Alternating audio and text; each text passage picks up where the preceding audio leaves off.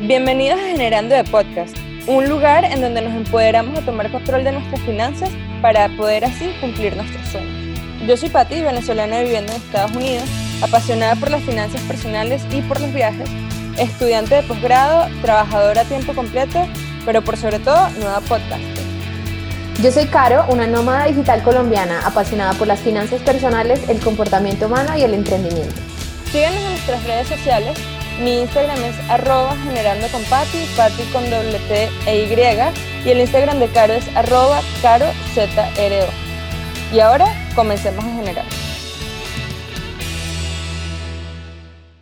Hola chicos, bienvenidos a Generando de Podcast, episodio 11. Eh, los saluda Caro. Hola chicos, aquí Patti. Eh, en el episodio de hoy vamos a hacer una recapitulación de todo lo que han sido nuestras metas del 2019 hasta el día de hoy. Vamos a hablar acerca de cómo nos fue nuestro primer trimestre del año, vamos a, reevaluar nuestras metas porque, bueno, como dijimos en ese mismo episodio, esto es un proceso y las metas pueden cambiar a lo largo del año. Entonces queríamos mostrarles cómo vamos en nuestros planes y qué cosas han cambiado en nuestros proyectos para el 2019.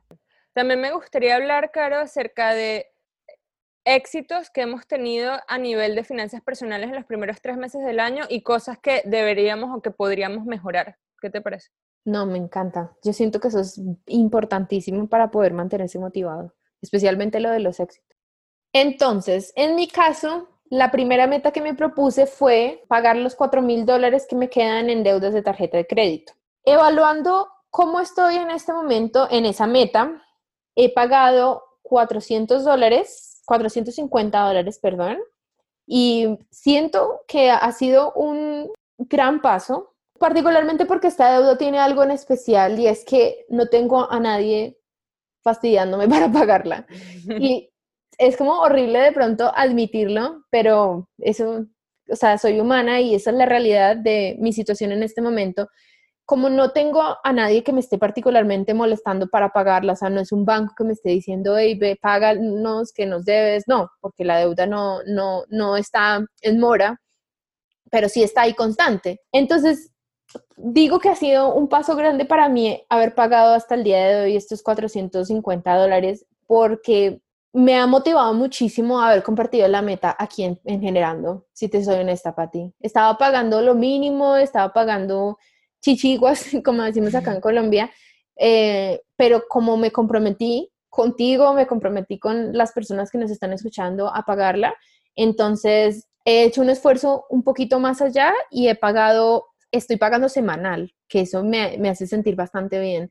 Semanalmente estoy pagando un poquito, un poquito, un poquito, porque yo siento que de las cosas que tuve que reevaluar con respecto a la forma en que estaba pagando mis, mis deudas y otros gastos, es que si el gasto era muy grande, que yo tenía un, o sea, es la, misma cantidad al mes, ¿no? Pero yo tenía un monto muy grande que le daba, que lo pagaba de una vez, se me hacía mucho más difícil. Entonces lo que hice fue dividirlo en, en, las cuatro semanas y estoy pagando pues poco a poco eso cada mes. Entonces siento que eso ha sido uno de mis éxitos. ¿Y cómo podría mejorar en esa meta? Creo que bueno, ya teniendo, la, teniendo gente que me hace tener un poquito más de consistencia, o sea, sabiendo que está, por ejemplo, en mi Instagram el número, eso me hace tener mucho más conciencia, pero tal vez podría reestructurar mi presupuesto y ponerle un poquito más de dinero y de pronto pagarla más rápido, yo creo.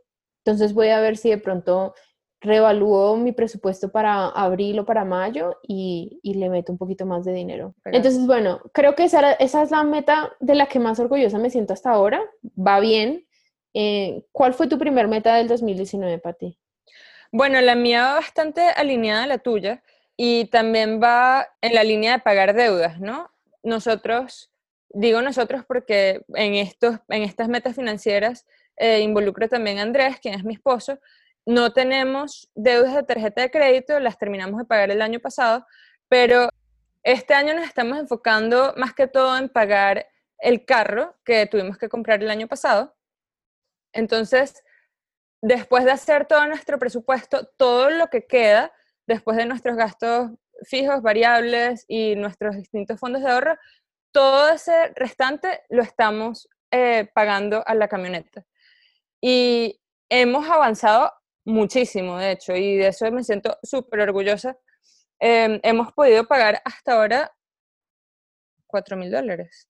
¡Wow! Desde que inició el año. Y seguimos ganando exactamente lo mismo que estábamos ganando el año pasado, pero yo creo que una de las cosas que ha hecho que esta meta la considero un éxito es que estamos llevando registro de absolutamente todos los gastos que tenemos. Y también, no solo eso, sino que también, como he dicho antes, estamos utilizando efectivo para pagar todo lo que es mercado, todo lo que es entretenimiento y muchas veces porque ahora somos más conscientes de lo que estamos gastando, cuánto estamos gastando en cada categoría, al final del mes, cuando cerramos el mes, resulta que nos queda efectivo dentro de esas categorías. Entonces, todo ese efectivo también lo estamos utilizando para pagar la camioneta. Yo creo que ese ha sido uno de los, eh, de los éxitos más grandes hasta ahora en el primer trimestre del 2019 para nosotros.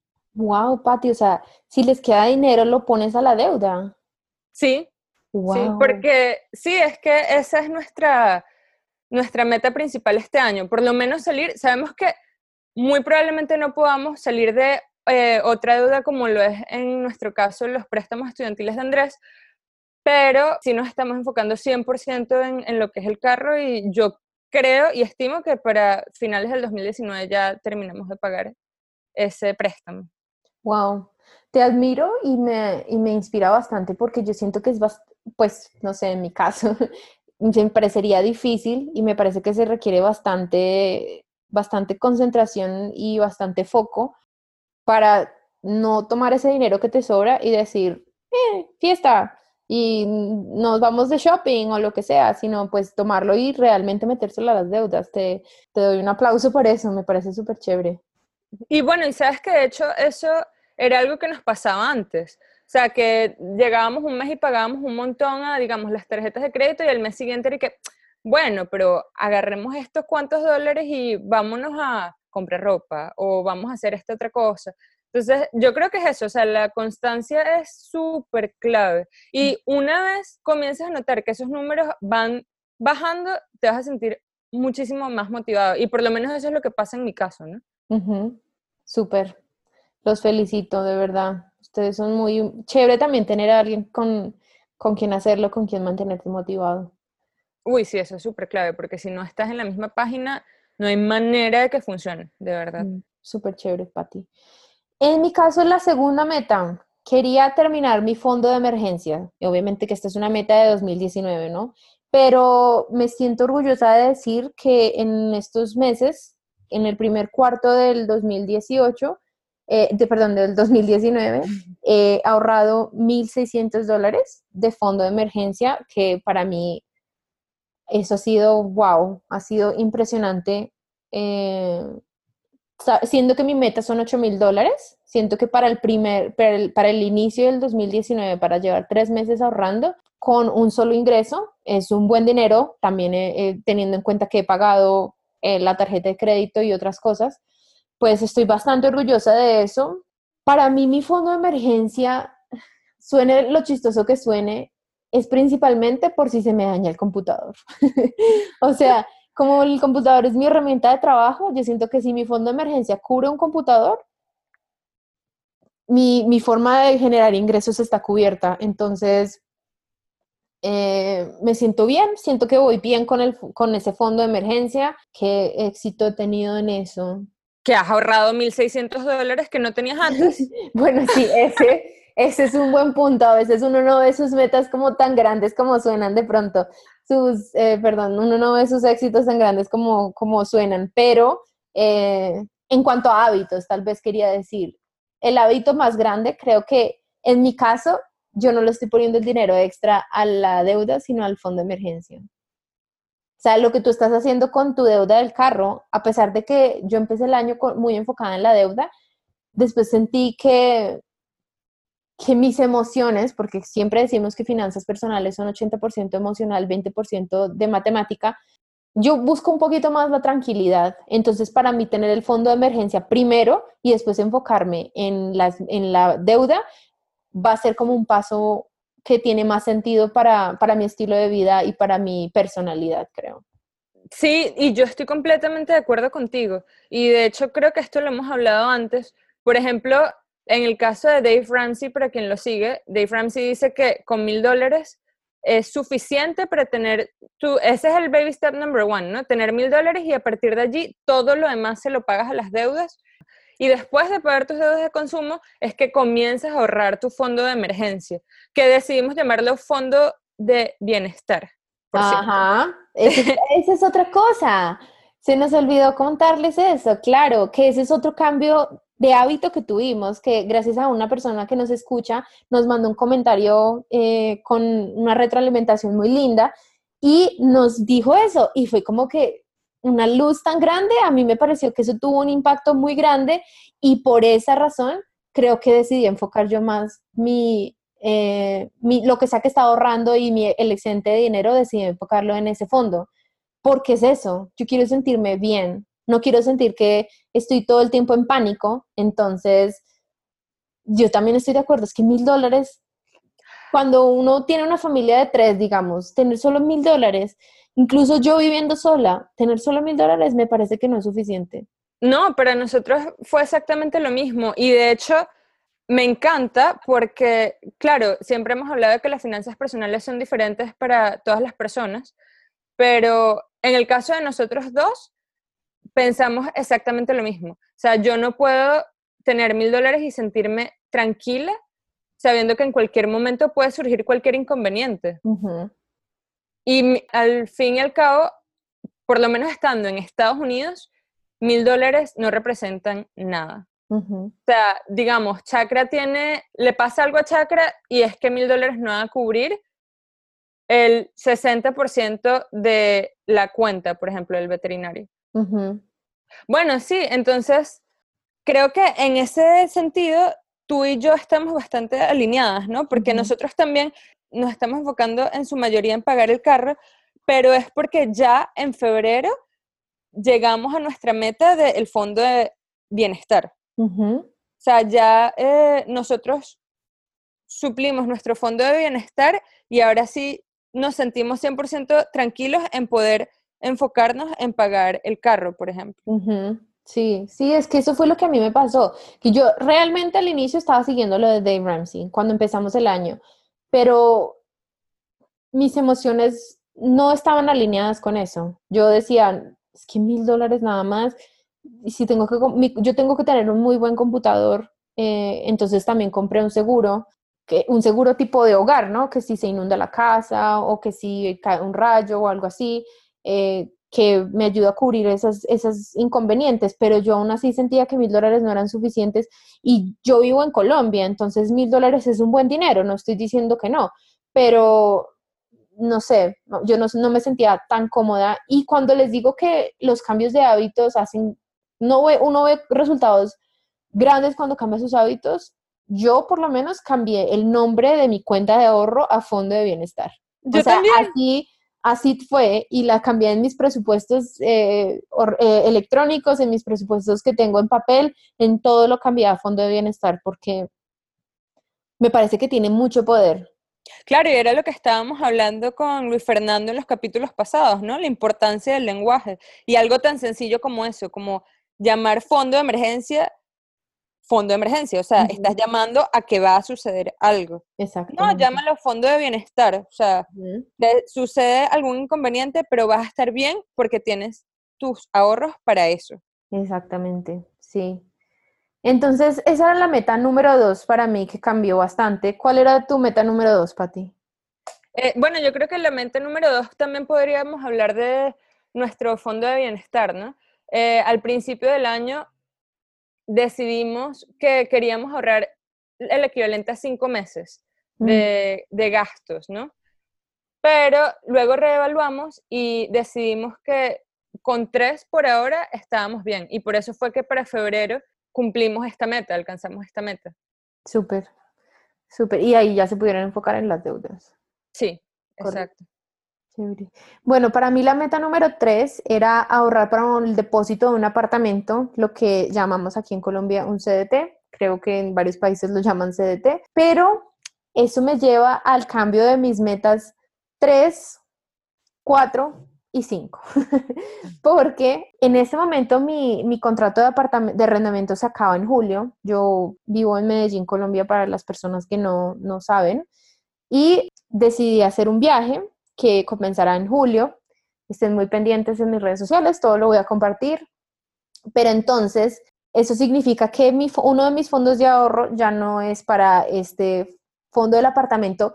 Este, este fondo, el CDT, no era para comprar la cuota inicial de un apartamento, sino era para tener como un depósito que me permitiera rentar un apartamento sin necesitar un codeudor que de hecho yo creo que es uno de los bloqueos más grandes que tienen las personas a la hora de rentar un apartamento e independizarse. Entonces, en vez de eso, decidí tomar ese ahorro para realizar este viaje con el que he soñado por, o sea, desde que tal vez tengo uso de razón, he querido ir a muchos de los países que, voy a visitar y em, entonces eso cambia mis destinos. Yo puse en, mi, en mis metas que yo iba a viajar a Estados Unidos, eso va a suceder. Van a ver pronto videos de generando en vivo. Va a haber reencuentro. Exacto, generando en el mismo país. Sin embargo, pues ya los destinos no van a ser eh, Toronto, no, yo no, ya no voy a ir a San Francisco, eh, voy a ir a otros países que después les compartiré pero ustedes saben que yo soy una nómada digital, entonces yo puedo trabajar mientras eh, estoy viajando y haciendo mi presupuesto de viaje pude notar que los gastos que tengo actualmente solamente por vivir en Medellín, por rentar mi apartamento, por pagar el agua, por pagar el internet y todo, es el mismo dinero que voy a gastar viajando. Entonces, eso va a ser un plus tremendo. Y el único dinero extra para el que estoy ahorrando entonces en estos fondos de ahorro es para el transporte, o sea, para el tiquete que, de avión para llegar a visitar a Patty y para transportarme al resto de los destinos. Sí, claro, y yo voy a estar súper pendiente en tus redes sociales de estos viajes porque eh, siento que es un sueño, de verdad. O sea, lo que vas a vivir en los próximos seis meses, eh, bueno, a partir de julio, va a ser un sueño y me encanta porque el hecho de que tú lo hagas hace sentir a la gente o va a hacer sentir a la gente que se puede hacer. Sabes, que no tienes que estar sentado en una oficina ocho horas al día por el resto de tu vida para poder viajar, no, que puedes viajar trabajando. Exactamente. Entonces, sí, eso, es el, esa es una de las cosas también que más me emociona poder compartir y es mostrar cómo es el estilo de vida nómada y todas las oportunidades que hay, porque yo no voy a estar pasando incomodidades, o sea, van a haber cosas que así como estoy aquí en Colombia, a las que tengo que decirles que no, igual pasará en los viajes, pero el estilo de vida no va a cambiar mucho, entonces estoy muy emocionada de poder compartir esta información. Déjame decirte que yo quiero un episodio generando de podcast acerca de trabajo remoto por favor. Sí, no, ya, está escrito en piedra. Vamos a hacer un episodio de cómo trabajar por internet. Sí, por favor, estoy segurísima que muchísima gente está súper interesada. Yo también, yo quiero aprender todo, observar toda esa información. Aparte que tú eres una pro en todo eso, ¿no? Mm, bueno, hago lo que puedo. lo eres. Em, para ver, yo, bueno, mi tercera meta era ahorrar para mi matrícula de enero del 2020. Pero resulta que esta meta se adelantó un poquito y ya no es enero del 2020, sino que es agosto del 2019. What? Em, sí, decidí que estas dos clases eh, para las que mi trabajo no me cubría la matrícula, las voy a tomar en agosto del 2019. Y bueno, como va el progreso con eso? Va bastante bien ya tengo hasta ahora la mitad de em, el dinero que va a necesitar para pagar esa matrícula. Sin embargo, estoy esperando, si las cosas se dan bien, que en el verano tenga un segundo trabajo, entonces sería un segundo ingreso eh, y me va a poder ayudar a cumplir esta meta de, eh, de ahorrar para mi matrícula de agosto del 2020. Otra de las cosas que me ayudó también para que se vaya cumpliendo es que en febrero presenté en una conferencia, en un simposio aquí en mi universidad y gané uno de los primeros lugares me dieron dinerito y ese dinero eh, lo voy a estar también utilizando para, bueno, pagar mi matrícula de agosto del 2019. ¡Uh, Pati, presidente! ¡Uh! sí, estoy bastante contenta, de verdad. Y sobre todo porque es la primera vez en la que yo ahorro dinero para pagar mis clases. O sea, fui afortunada que mis papás me pudieron ayudar en lo que fue el pregrado y bueno, también tuve becas y he sido extremadamente afortunada que mi trabajo me ha podido pagar la mayoría de mi posgrado, pero me siento súper realizada de que voy a poder decir que pagué parte de mi posgrado y que no voy a tener deudas, ¿no? Que es algo que muchas personas en, Estados Unidos tienen que hacer para pagar su, su posgrado, ¿no? En todo el mundo. no solo sí, en Estados Unidos, es verdad. Afortunadamente, aunque yo sentiría que, que debería haber más apoyo para las personas que claramente van a conquistar el mundo como tú. eh, Ojalá. el apoyo, sí, pero cuando uno tiene el conocimiento de por lo menos finanzas y sabe que tiene esa meta clara, puede por lo menos hacer algo al respecto y si es que ya no hay otro recurso y, tienes que endeudarte, por lo menos la deuda no va a ser tan grande, ¿no? Claro, es verdad. Mm. Es así. Bueno, esto me puso una sonrisa en la cara. O sea, a veces se necesita como el tiempo de reflexión para darse cuenta que uno no está haciendo las cosas tan mal como cree que las está haciendo, ¿no? No, para nada. Y no solo eso, sino que, wow, también me estoy dando cuenta que así como a mí, a ti te han cambiado los planes y estoy seguro que a todos nos han cambiado los planes, ¿no? Y es algo que por más que uno se planifique y tal, las fechas cambian, los planes cambian. Entonces, pero lo importante es estar trabajando constantemente en nuestras metas para poder lograrlas, ¿no? Y bueno, con esto ya terminamos el episodio número 11 de Generando de Podcast me encantó, realmente me encantó mucho haber podido compartir nuestro progreso con ustedes. Siento que ha sido una de las cosas más importantes para mí en el 2019, poder compartir esto con ustedes porque es lo que me ha mantenido a mí en el camino con muchísimo, muchísimo más enfoque. Entonces, si tienen alguna pregunta, aunque no parezca normalmente que estamos eh, hablando de una pregunta específica, a veces tratamos como de meterla en los, episodios. Entonces, todas sus preguntas son bienvenidas. No olviden seguirnos en nuestras redes sociales. A mí me pueden seguir en arroba y a Patti la pueden seguir en arroba generando con Patti. Espero que les haya gustado este episodio. Recuerden que nos pueden escuchar a través de YouTube ahora. Estamos disponibles en YouTube eh, a través de Generando de Podcast. Y también coméntenos, coméntenos cuáles han sido sus metas o cuáles son sus metas del 2019, cómo va ese progreso y de nuevo, cuáles son otros temas que les gustaría que abarcáramos en los próximos episodios. No olviden conectarse el próximo viernes a la una de la tarde hora de Colombia o a las 2 de la tarde hora del este. Nos vemos el próximo episodio. Chao. Bye.